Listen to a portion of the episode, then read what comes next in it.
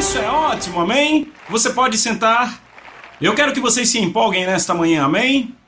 Certo, estamos continuando o nosso estudo sobre Movido pela Eternidade. E estamos na hora oitava, você sabe, há 12 horas no relógio. E na capa do livro há um relógio que significa as 12 horas, e a hora 12 é a hora zenith, que é onde o ápice acontece. Também é um lugar a que Jesus se refere onde haverá a transição para o eterno. Quando o Senhor vem, ele vem na hora da meia-noite. Então eu penso que à medida que nos movemos hora a hora até a hora 12, estaremos nos preparando para a eternidade. Amém? Bem, temos falado sobre o tribunal de Cristo. Há muitos crentes que não creem que estarão diante de Jesus, sendo ele o juiz. Eles estão muito, muito enganados em seus pontos de vista e pensamentos e dizem: John, Jesus levou meus pecados na cruz do Calvário, isso está absolutamente correto. Ele não vai te julgar pelos seus pecados. Você estará diante dele como juiz na verdade, pelas obras que você fez no corpo, sejam boas ou más. Você diz amém? As recompensas dadas no tribunal de Cristo serão de um campo muito amplo. Elas irão de você ter tudo o que você fez queimado, até o outro extremo, você reinando ao lado de Cristo pela eternidade. A eternidade é um tempo muito, muito longo. Os julgamentos realizados no tribunal de Cristo, a Bíblia diz que são julgamentos eternos. Ou seja, nunca haverá uma alteração desses julgamentos. Nunca haverá nenhuma emenda, nunca haverá o cancelamento desses julgamentos. Então o que você está fazendo agora nessa vida vai determinar como você passa a eternidade. Você pode dizer amém? Para o crente não é onde você passa a eternidade, para o crente é como você passa a eternidade. Você imagina alguém olhando para você e dizer a forma como você viver nas próximas 24 horas vai determinar os próximos mil anos? Onde viverá, a casa que terá, o trabalho que terá, as pessoas com quem trabalhará? Você consegue imaginar mil anos se você voltar? Mil anos atrás é antes de Cristóvão Colombo ter descoberto a América, é muito, muito tempo atrás. Ainda assim, isso não é nada comparado ao que eu estou falando, porque a eternidade é para todo e todos sempre, e qualquer coisa dividida pela eternidade é igual a zero. Então Tiago diz que essa vida é uma neblina e o que ele está dizendo na verdade é que esta vida é zero comparada à eternidade. Então o que estamos fazendo nessa hora zero vai determinar como passaremos a eternidade. E se você olhar a alegoria de Afabel escrita no livro, você vai ver que há um homem que recebeu o dom da liderança dado por Jalen, e este homem não usa a sua liderança corretamente, ele foi muito egoísta. Na verdade, o seu nome é egoísta na alegoria. E como resultado, ele passa o resto da sua vida como ele se torna um jardineiro cuidando da paisagem no reino de Afabel, enquanto há uma jovem mulher chamada Caridade que serviu a Jalen tão fielmente que entregou sua vida continuamente visando Jalen, o reino e as pessoas, e ela acaba se tornando uma governante com Jalen. E é exatamente assim que acontecerá. Haverá recompensas distribuídas e perdas sofridas pelos crentes no dia do julgamento. E é bom para nós descobrirmos o que Deus quer que façamos agora, ao invés de sermos surpreendidos por Ele no dia do julgamento. Você pode dizer amém?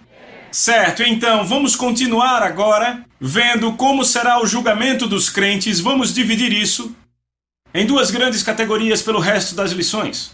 Pelas próximas horas temos mais cinco. E a primeira categoria, vamos falar sobre o nosso envolvimento em construir o reino de Deus de acordo com os nossos chamados e nossos dons. Segundo, veremos como construímos vidas individuais, que certamente incluirão as nossas próprias. E construir a vida de outras pessoas é influenciá-las. E a Bíblia fala muito sobre isso. Quantos sabem você veio para ser um influenciador? Amém? Com relação à nossa vida individual, como cooperamos com a graça de Deus para desenvolver um caráter cristão, certo? Isso certamente seria o resultado da forma como reagimos à Sua palavra e do que cremos e da nossa obediência a ela. Você diz amém? Então, Romanos capítulo 11, verso 29 faz uma declaração interessante porque nesta hora e nas próximas horas eu vou falar sobre o nosso trabalho no reino. Romanos 11, 29, na nova tradução viva, diz: Pois os dons de Deus e o seu chamado nunca podem ser retirados. Os dons de Deus e o seu chamado nunca podem ser retirados. Repita: os dons de Deus, o chamado de Deus, nunca podem ser retirados. Vamos falar sobre isso então. A nossa habilidade para construir o reino de Deus é inteiramente baseada na nossa cooperação com o Espírito Santo. Salmos 127, verso 1 diz o seguinte: A não ser que o Senhor construa a casa, repitam, a casa. Diga de novo. a não ser que o Senhor construa a casa. Trabalham em vão os que a constroem.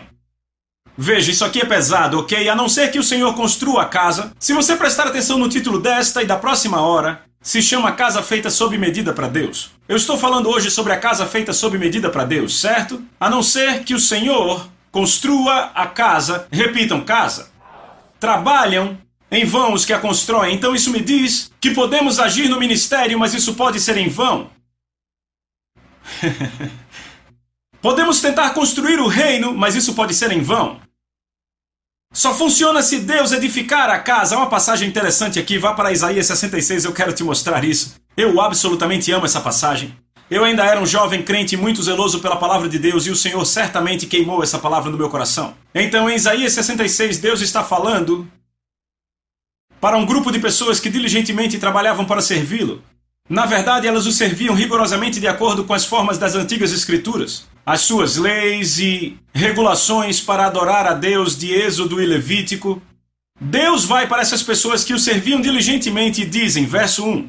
Ele diz assim: diz o Senhor: O céu é o meu trono, e a terra é o estrado dos meus pés. Onde está a casa? Repitam a casa. Onde está a casa que vocês construirão para mim? E onde é o lugar do meu descanso? O que Deus basicamente está dizendo aqui a esses caras é: vocês sabem quem eu sou de verdade? Eu sou Deus. O que vocês acham que podem fazer por mim? Eu sou dono do céu. De fato e de verdade, eu meço o universo inteiro com a palma da minha mão, do polegar até o midinho, eu meço isso. Você sabe o quão grande é o universo? É imenso. Entende? Eu meço de uma ponta a outra com a palma da minha mão. Eu sou aquele que coloca as estrelas no universo com os dedos. Eu sou aquele que detém cada gota de água do seu planeta com a palma da minha mão. Estão acompanhando?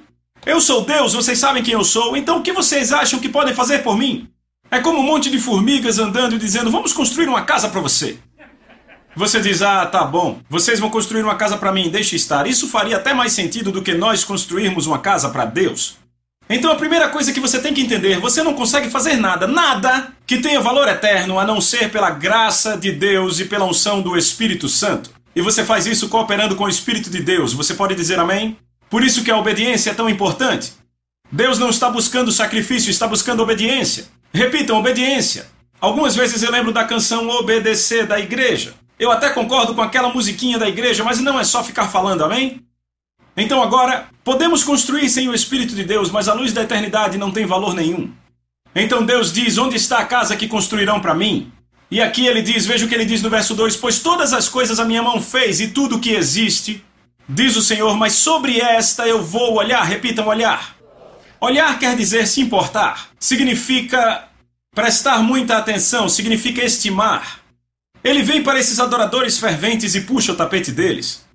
Sabe, eles ocupados servindo a Deus e Deus diz: Ei, eu não preciso de vocês. Mas Jesus diz: Eu escolhi vocês. Então Deus não precisa de nós, mas ele diz: Foram esses que eu escolhi, é por esses que eu estou procurando. E ele continua e diz: Eu cuido dos pobres, repitam pobres, e com o espírito contrito, dos que tremem a minha palavra. Deus diz: aquele que pode construir a minha casa é aquele que é pobre. O que quer dizer pobre? É humilde. Davi se chamava de pobre, ele tinha ouro e prata, e muito. Ele tinha uma casa muito maior do que a maioria das pessoas aqui. Ele era muito rico, e ainda assim ele se chama de pobre. Pobre é humilde. Sabe, a maioria das pessoas na igreja não sabe o que é humildade. Eu acho que a maioria das pessoas pensam em humildade como sendo fraco, sem força. Isso não é humildade. Na verdade, muitas vezes na Bíblia, pessoas humildes eram confundidas com arrogantes. Estão comigo? Veja Davi. Davi foi para a batalha, seus irmãos estavam lá, escondidos atrás da rocha tremendo. E ele olha para seus irmãos, os soldados, e olha para aquele gigante filisteu e diz: Quem é esse filisteu? Esse incircunciso que desafia o Deus vivo? E o irmão mais velho de Davi olha para ele e fala: Quem você acha que é, seu moleque arrogante e cheio de orgulho? Nós somos os guerreiros aqui, volte para casa agora. Peraí, quem é o arrogante e orgulhoso aqui? Se você voltar um capítulo, Samuel vai para a casa de Jessé e diz a um rei entre seus filhos. E Jessé deve ser meu filho mais velho, Eliabe. Sabe, ele é enorme, cheio de músculos, não tem nenhuma gordura corporal. Ele joga no time principal da escola. Ele é quarterback no time de futebol, uh, sabe? Sabe, ninguém passa por ele. O cara é bem dotado. Ele é um líder, tem que ser ele. Eliabe entra E o que Deus diz a Samuel: Nem olhe para ele, eu rejeitei. Por que Deus rejeita? Há apenas uma razão: orgulho. Então, exatamente a coisa que Eliabe tinha dentro de si, ele acusa Davi de ter. Por que Davi é tratado assim? Porque ele é confiante em Deus. A verdadeira humildade é você reconhecer que você não pode fazer nada a não ser por ele. Mas isso não faz de você um coitado, porque você se levanta como Davi e diz: O Senhor é a minha força. A quem temerei? O que pode o homem fazer contra mim? A sua confiança está em Deus, assim você vai buscar a vontade dele. Se você olhar o livro de 1 Samuel, Davi é chamado de humilde, mas o que ele faz o tempo todo? Pergunta ao Senhor, pergunta ao Senhor, pergunta ao Senhor, mas o que ele está dizendo? Ele está dizendo: Eu quero saber o que você quer, porque se eu souber o que você quer, eu serei bem sucedido. Mas Saul, por outro lado, orgulhoso, disse: Eu fui forçado. Vem a diferença? Saul fez algo porque se sentiu forçado, Davi fez por obediência. Quando cooperamos com Deus por obediência, isso é a verdadeira humildade. Você pode dizer amém? Então ele diz: os que são pobres e os que são o quê? Contritos. O que é ser contrito? Você vê contrito e quebrantado na Bíblia. Estas coisas você deseja, ó Deus, um coração contrito e quebrantado. Eu quero usar a palavra quebrantado. O que quebrantado significa? Eu digo, a maioria dos crentes não sabe o que isso significa. Se você quiser entender quebrantado, olhe para um cavalo. Você pode ter um cavalo que é mais rápido que qualquer outro cavalo no estábulo, mas se ele não for quebrantado, quando o tempo da guerra chegar, os cavalos menos dotados e menos habilidosos vão para a batalha. Porque eles são quebrantados e aquele não. Quebrantado lida com quê? Quando o guerreiro sobe no cavalo em direção àquela batalha, as espadas desembanhadas, o cavalo não vai desviar do seu caminho, a não ser que o cavaleiro dê a ordem. Aquele é o seu mestre, ele é completamente submisso à ordem dele. Por isso que os americanos são um dos povos mais difíceis para se pregar o evangelho, eu já preguei no mundo todo. Porque somos um povo tentando entender os princípios do reino com uma mentalidade democrática. O reino de Deus não é uma democracia, é um reino. Existe hierarquia e autoridade. Então Deus diz: a pessoa que é completamente submissa à autoridade, seja minha autoridade direta ou minha autoridade delegada. Por isso Deus nos diz para obedecer aos pais, por isso Ele nos diz para obedecer às sermos submissos aos nossos líderes espirituais. Por isso Deus diz para sermos obedientes aos nossos chefes no trabalho, para sermos obedientes às autoridades do governo. Estão comigo? Porque a autoridade dele é delegada através deles. Eu estou pregando melhor e você diz amém. Vocês ainda estão aqui? Amém. Então Deus diz: são esses que eu estou procurando, alguém que seja pobre, humilde, que seja contrito ou quebrantado, ou seja, completamente submisso à autoridade, e que trema a minha palavra. Tremer diante da palavra é obedecer instantaneamente. Você obedece quando não faz sentido, você obedece quando dói, você obedece quando não vê benefício e obedece completamente. Você pode dizer amém? Então, certo. Agora, Deus diz, veja em Isaías, onde está a casa? Repitam, a casa. Vamos, todos digam casa. Que vocês construirão para mim. Então Deus está dizendo: Eu sou ilimitado no meu poder. Porque eu sou Deus, vocês sabem quem eu sou. Então ele diz: Parem de tentar fazer algo para mim entrem na esfera da obediência. Deem ouvidos ao que eu falo. E aqui está a coisa mais espetacular. Deus não precisa de nós, mas nos escolheu para se tornar dependente de nós. Na terra. Esse é um fato extraordinário. Por que ele escolheu fazer isso? Jesus disse: Eu escolho vocês, para que vão e deem fruto. Porque Deus, na sua própria vontade, escolheu precisar de nós. Ou seja, ele precisa de nós para cooperar com ele para construir sua casa. É por isso que a Bíblia nos chama cooperadores. Você, você, já, você já ouviu? Sabia que podemos limitar a Deus? Sabia que Salmos diz que os descendentes de Abraão limitaram o Santo de Israel? Salmos 78, 41. Sabia que Jesus disse aos líderes da sua nação: Ele disse, assim vocês nulificam, tornam vã e sem efeito a palavra de Deus com as tradições? Os líderes tornaram nula e vazia a palavra de Deus por causa da tradição. Os descendentes de Abraão limitaram o santo de Israel. Então você pode limitar a Deus?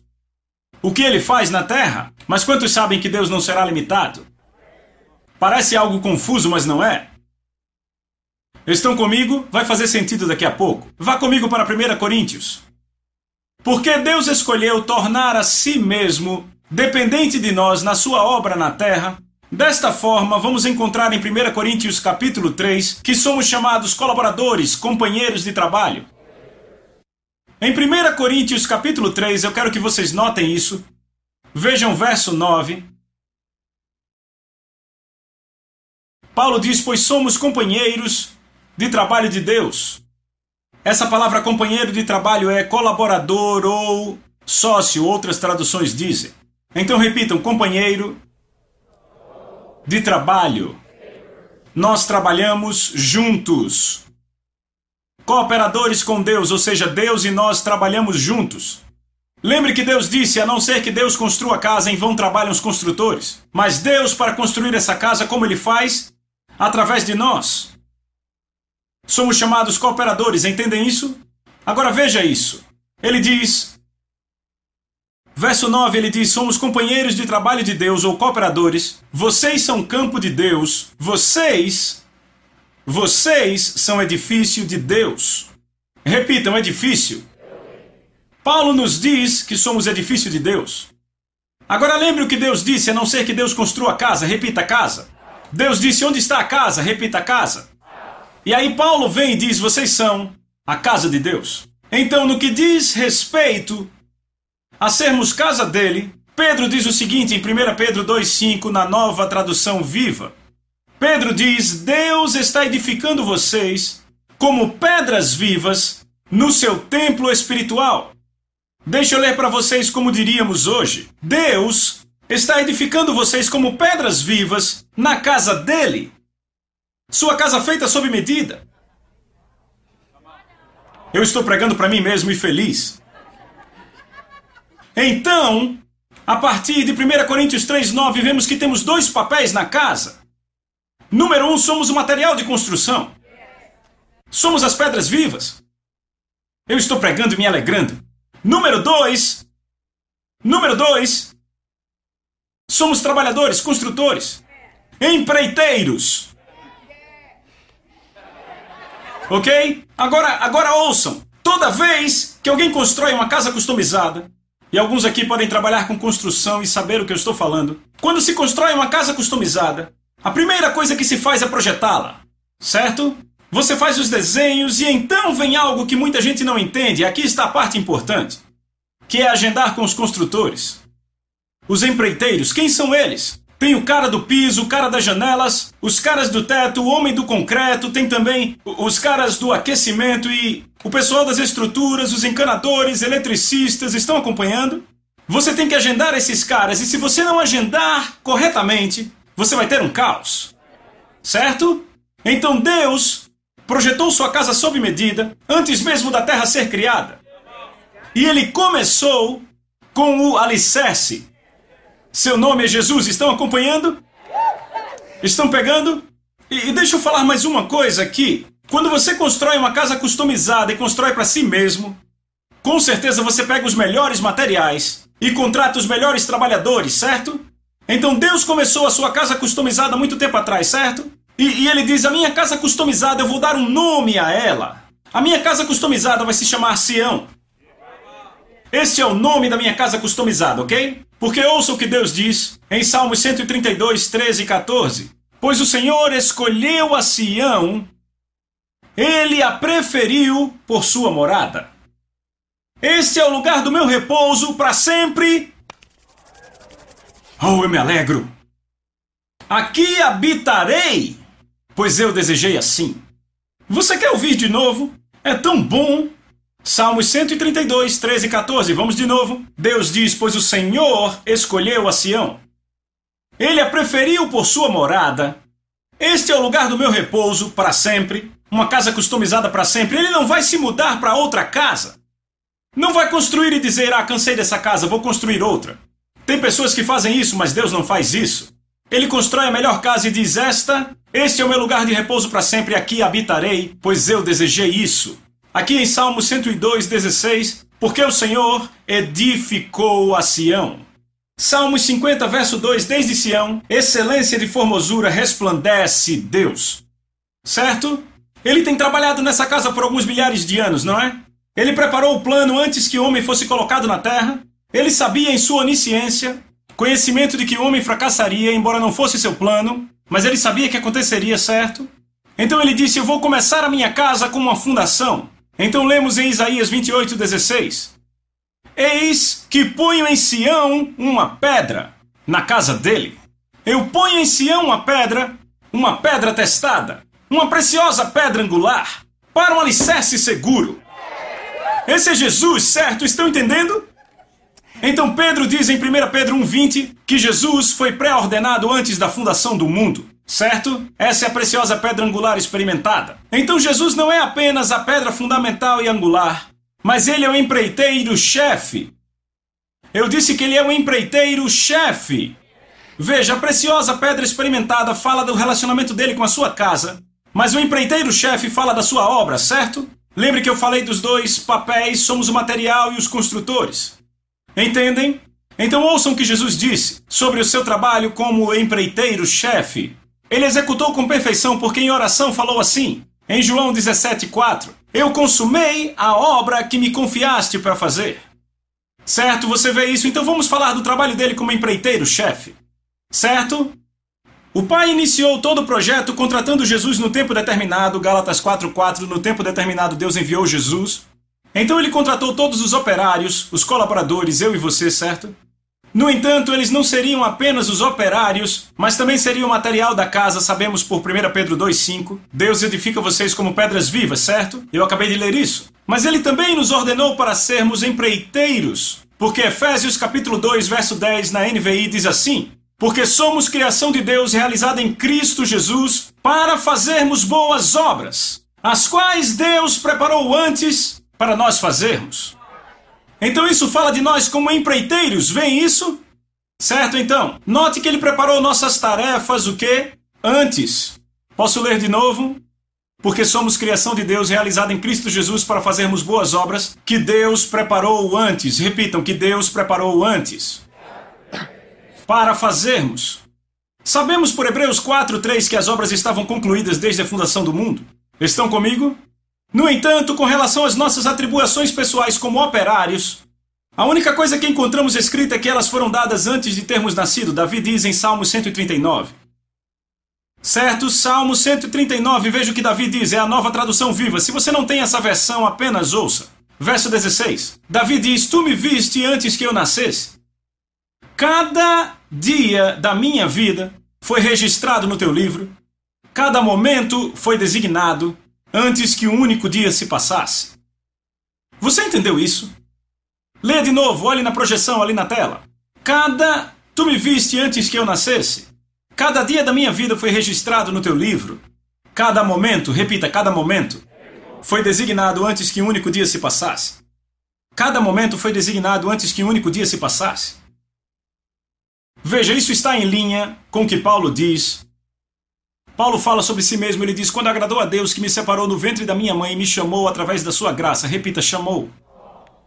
Então isso é Paulo falando do seu chamado. E então fala Jeremias: Eu te conheci antes de te formar no ventre da tua mãe, antes que tu nascesses, eu te separei e te consagrei como porta-voz para o mundo.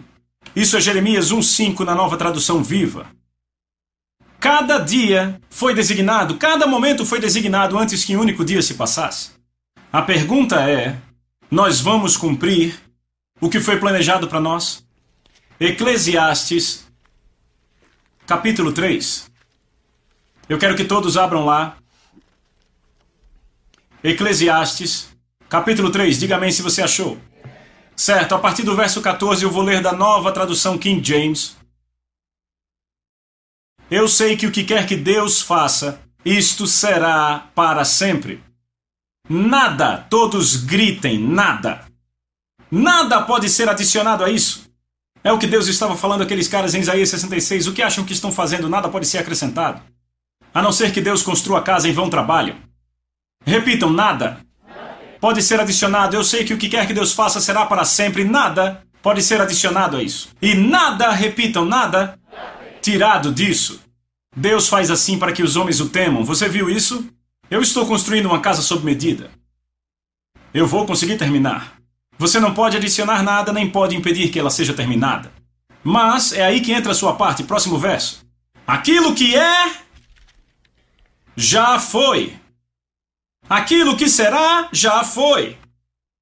Peraí, o que isso quer dizer? Aquilo que é, já foi, e aquilo que há de ser, já foi. Cada momento da minha vida foi escrito no seu livro, cada segundo da minha vida foi escrito no seu livro antes de eu nascer. Aquilo que é, já foi. Aquilo que há de ser também já foi. Agora veja o que ele continua dizendo, e aí fica assustador. E Deus requer a prestação de contas daquilo que é passado. Olhe para mim.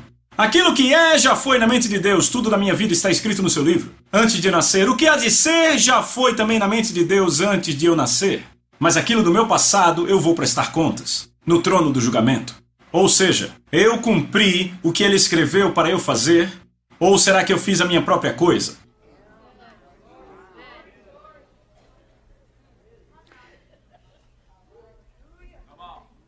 Nós andamos no que ele ordenou para nós cumprirmos? Vamos prestar contas do passado? Será que estragamos tudo e perdemos a nossa função ao mesmo tempo?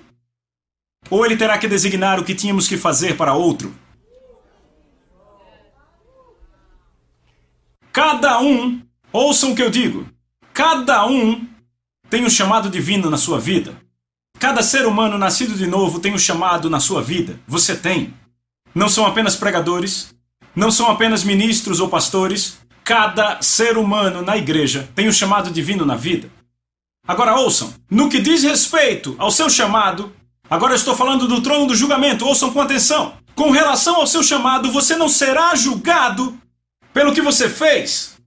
Você será julgado de acordo com o que foi chamado para fazer. Vou dizer de novo. Em relação ao seu chamado, você não será julgado de acordo com o que você fez, mas será julgado pelo que foi chamado para fazer. Vou dar um exemplo. No trono do julgamento, Jesus falará: Evangelista Anderson, um passo à frente, por favor. E lá vai aquele homem tremendo diante do trono. Um, um, uh, Jesus, é, é, Jesus, é, você quer dizer contador Anderson, não? Eu era um contador, eu tinha minha própria firma, Muitos caras trabalhavam para mim. E, e, Jesus fizemos uma organização sem fins lucrativos e nós ajudamos igrejas e missionários, fizemos muitas coisas. E, e, e você quer dizer contador Anderson? Evangelista Anderson, preste conta do seu chamado. Preste conta de todas as almas na Ásia que eu te chamei para salvar. Eu quero vê-las. Jesus, eu estava ligado à igreja, eu era membro, eu ajudava missionários para a Ásia. Nós, nós. Preste conta das almas. Tudo o que ele fez será queimado. A não ser que o Senhor construa a casa. Prestaremos conta do que está no passado. Então você ouve algo assim: Contador Jones! Um passo adiante, por favor. Contador Jones.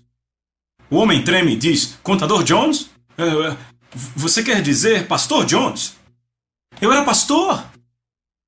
Eu pastoreei aquela igreja nos subúrbios de Chicago e e tínhamos 300 pessoas e. e. e. Eu, eu, eu era um pastor. Eu chamei você para ser um membro fiel daquela igreja com 5 mil membros do outro lado da cidade. E eu chamei você para abrir um escritório de contabilidade e ajudar a igreja, para ajudar ministérios por todo o país, para que eles mantivessem as contas em linha. Você me obedeceu. Todas as almas que seu pastor tivesse tocado do outro lado da cidade onde você seria membro teriam sido creditadas a você 5 mil almas teriam sido creditados a você todos os ministérios, todos os ministérios que seu trabalho como contador ajustasse. Você receberia crédito por essas almas. E a sua igreja com 300? Bem, não era minha vontade, tudo será queimado. Ainda estão aqui? Isso está na Bíblia. Não faça essa cara de cachorro que caiu da mudança, está na Bíblia. Você não sabe, eu tenho viajado por 17 anos. Eu tenho visto pastores presidentes que eu sei no meu espírito que deveriam ser auxiliares, mas por orgulho abriram sua própria igreja. Eu vejo pastores auxiliares dividirem igrejas e abrir igrejas que eles não deveriam abrir. Tenho visto homens de negócios, homens de negócios, ouça, que deveriam estar no ministério, e mulheres de negócios que deveriam estar no ministério, e eu tenho visto pastores que eu sei que deveriam estar no mercado de trabalho trabalhando como executivos. Eu tenho visto pessoas casarem com a pessoa errada e, como resultado, nunca cumprem seu chamado. Esta é a coisa número um que o inimigo vai usar, ouviram jovens, para te tirar do chamado de Deus para sua vida, fazer você casar com a pessoa errada, número um. Eu vejo pessoas não cumprindo seu destino porque são muito interessadas em esportes, ou muito interessadas em compras, ou muito interessadas em TV, ou muito interessadas em prazer, eu vejo pessoas que deveriam estar nos esportes e querem ser pregadores. E eles deveriam estar no mundo dos esportes. Eu tenho um amigo muito querido, ele é golfista, e ele estava nos nossos encontros no, no, ano passado, e ele, em conferências com 4 mil pessoas, e eu tive o privilégio de estar com eles, e ele estava lá com a esposa dele, eu lembro de orar por ele, ele caiu no chão, ficou lá 20 minutos, o poder de Deus o acertou, ele levantou e disse: John, Deus me disse que eu devo focar no golfe. Eu disse: graças a Deus. Porque, porque ele era tão apaixonado pelo ministério, ele queria pregar em igrejas quando estava em turnê pelo esporte, e sabe o que mais? Esse ano ele foi melhor que o ano passado. Ele ficou entre os cinco melhores desse ano. E ele será ainda melhor porque Deus o chamou para aquele mundo. E ele está levando pessoas ao Senhor naquele mundo. Estão comigo? Então alguém diz: Mas John, qual o meu chamado? Bem, a primeira coisa é você foi chamado para cumprir o seu destino, não o meu. Então a pergunta principal será: qual o meu chamado? Você sabia que Deus vai te mostrar teu chamado? Mas sabia que tem muita gente que não sabe disso? E eu te digo por que as pessoas não sabem. Três razões pelas quais as pessoas não sabem seu chamado. Razão número um: elas não buscam a Deus avidamente. Hebreus capítulo 11, Verso 6 diz que Deus recompensa aqueles que diligentemente o buscam em fé, não desleixadamente o buscam em dúvida. Você pode dizer amém, eu vou dizer de novo, eu nunca acho que isso é demais. Deus diz que ele recompensa aqueles que diligentemente o buscam em fé, não os que casualmente o buscam em dúvida. Você o busca avidamente? Eu nasci de novo na fraternidade da qual eu fazia parte na universidade. Eu jogava tênis naquele tempo e um dos irmãos da fraternidade me levou ao Senhor em 79. E depois de conhecer Jesus pessoalmente, eu lembro, eu era muito jovem, eu era um garoto. Como membro da Igreja Católica, eu ia para a igreja e ficava assustado. Eu olhava para o padre e eu sabia que eu era chamado para pregar. E eu tinha muito medo porque eles não casavam. E eu queria casar. Não é bom que o homem esteja só. E então, eu até fui para o seminário quando eu era um jovem garoto, quando estava na sétima série, porque eu ainda pensava. Quando você é jovem, você está solto para as coisas de Deus, depois você endurece e daí tudo esfria. E eu lembro que eu fui ao seminário, fiquei olhando para o cara que liderava ali e eu fiquei: ele nunca vai casar. Ele nunca vai casar. Ele nunca vai. E eu lembro que o chefe dos padres veio até mim na última noite da semana ele me colocou numa sala e disse: Você é perfeito para o sacerdócio. Eu disse: Eu vou sair daqui, eu nunca mais vou voltar. Então, você se distancia de Deus por causa da dureza do coração, como um jovem garoto ou garota, você está aberto para Ele. Embora você ainda não tenha nascido de novo, você está aberto para isso. Então eu me converti na minha fraternidade da escola em 79, eu tinha só seis anos. Mas isso é mentira, ok? Me perdoem. um, e quando eu nasci de novo e fui cheio do Espírito anos depois, de repente o Espírito de Deus começou a tratar de ministério. Eu não queria ser um ministro. Eu não tinha nada a ver com ministério. Sabe, todo ministro que eu tinha conhecido era estranho. Quer dizer, ou eles acabavam na África numa cabana, ou acabavam numa casa com cheiro forte e crianças estranhas, porque havia um ministro. Sabe, eu cresci numa cidadezinha com 3 mil pessoas e havia um ministro que eu conhecia além do padre. E eu brincava com meus amigos, eu fui na casa dele uma vez, tive que prender a respiração e quando cheguei em casa eu estava fedendo. Na minha concepção é isso ou ir para a África viver numa cabana. E eu me lembro. Eu comecei a orar e diligentemente buscar a Deus, e quatro meses depois Deus começou a tratar e um dia eu estava sentado na igreja e o Espírito Santo me disse: Eu te chamei para pregar, o que você vai fazer sobre isso? Eu disse: Deus, eu pregarei. E então. Eu realmente comecei a buscar o Senhor. Realmente buscar a Deus.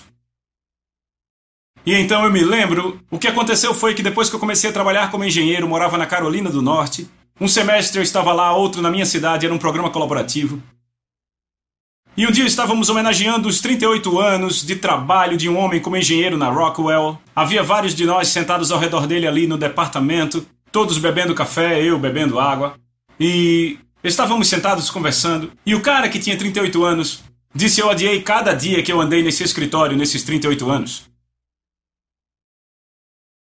E os outros caras zoaram, ficaram rindo. Eu arregalei meus olhos e disse: Por que você fez isso? Ele disse: Era um emprego. Eu disse ali mesmo: Eu vou descobrir o que Deus me chamou para fazer e eu farei. Muito embora eu não quisesse ser um pregador, eu ainda pensei: tudo bem, você obedece a Deus e vai ser bom. Mesmo que não pareça muito bom agora. Entende o que eu digo? Eu tinha senso para saber. Estar na vontade de Deus vai me preencher. Estão entendendo? E então, e eu comecei a buscar a Deus. E no meu último ano, no último ano da faculdade, eu passei quatro dias jejuando na fraternidade, perto do dia de ação de graças. Todos os colegas foram para casa e eu estava buscando a Deus. Eu buscava com todo o meu coração. E depois desses quatro dias eu sabia o que eu era chamado para fazer, e depois disso Deus começou a me dar imagens e palavras para pessoas, eram palavras vindas do céu. E eu sabia, desde aquele momento, que Deus havia me chamado para pregar o Evangelho a nações, porque Ele me mostrou. Estão entendendo? E eu lembro, depois daquele jejum de quatro dias, eu disse: e agora então, o que, que eu faço? Deus disse: vá numa entrevista de emprego para engenheiro. Eu pensei: o quê? Eu nem quero terminar o meu curso de engenharia. O que isso tem a ver com ministério? Mas quantos sabem que Deus vai mostrar o resultado final, mas o caminho para chegar lá é totalmente diferente? Ou seja, José teve essa visão de liderança e o que aconteceu a seguir foi ser lançado num poço. Isso é treinamento para ministério? E então ele passa 10 anos como escravo e é lançado num calabouço. Esse não é o caminho lógico para a liderança. Por isso que Deus diz: confie no Senhor de todo o coração. Não se baseie no seu entendimento, reconhece-o em todos os seus caminhos e ele endireitará suas veredas. E Deus diz: vá, vá para a entrevista. Vá para a entrevista, para engenheiro. Então eu fui para a entrevista, num escritório de engenharia. Havia escritórios em São Francisco, Houston, Dallas, Flórida, por todo o país, Carolina do Norte. E o Senhor me mostrou: você vai trabalhar para a Rockwell International em Dallas. Essa era a oferta de emprego menos interessante que havia. E então eu fui para Dallas e eu estava muito frustrado. Eu pensava, bem, há uma escola bíblica em Tulsa que eu conheço, há uma também em Houston, mas não há escola bíblica em Dallas. Então eu fui para lá, e então de repente o Senhor me guia a essa igreja, e quando eu entrei na igreja, o Senhor disse: plante-se aqui. Isso leva a outra razão pela qual há tantas pessoas que não sabem o chamado de Deus em suas vidas. É porque eles não se plantam em igrejas locais. Escreva isso. Então, eu vou falar disso na próxima hora. Deixe-me dizer algo. O Espírito acabou de me trazer algo, eu preciso falar.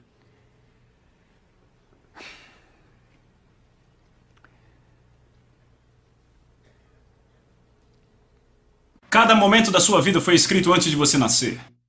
Cada um de vocês tem um chamado. Eu estou pensando em alguém da minha equipe que tem um dos mais interessantes testemunhos de um dos membros da minha equipe que pastoreia uma igreja de 4 mil pessoas, na Carolina do Norte. Em 1991, quando ele tinha 45 anos, Deus o mandou pegar seus quatro filhos, sair de Dallas e começar uma igreja, lá na Carolina do Norte. Ele começou uma igreja com 13 pessoas, e hoje a igreja tem mais de 4 mil pessoas. É uma igreja maravilhosa. Absolutamente maravilhosa. Ou seja, os testemunhos, se eu começar a falar dos testemunhos das pessoas que foram salvas nesta igreja, são totalmente estarrecedores. A igreja continua a crescer, construir um belo prédio. E o pastor notou que havia um senhor de cabelos brancos que vinha toda vez para cada um dos cultos. E o homem sentava lá atrás, muito bem vestido, com um terno bonito, uma aparência distinta, e lágrimas lhe escorriam pelo rosto. E o meu amigo pastor e seus conselheiros ficavam se perguntando por que aquele homem sempre vem e chora, porque eles sentiam que não era como se ele estivesse sendo tocado pelo Espírito de Deus, mas ele sentia que ele chorava mais por culpa. Ele não conseguia entender.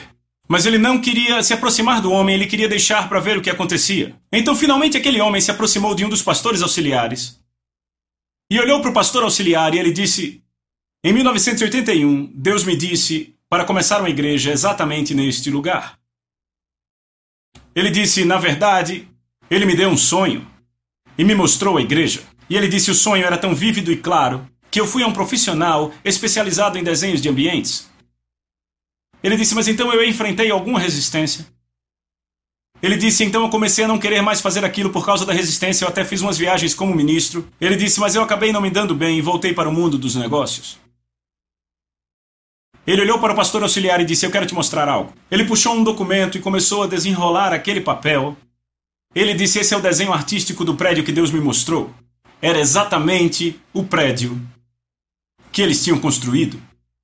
Sabe cada mínimo detalhe, Sabe, desde aquela enorme cruz que havia na frente até todo o desenho arquitetônico era exatamente o mesmo prédio. Ele disse: Deus me disse para fazer isso e eu não fiz. E sabe, o meu amigo pastor ministrou a ele e o ajudou.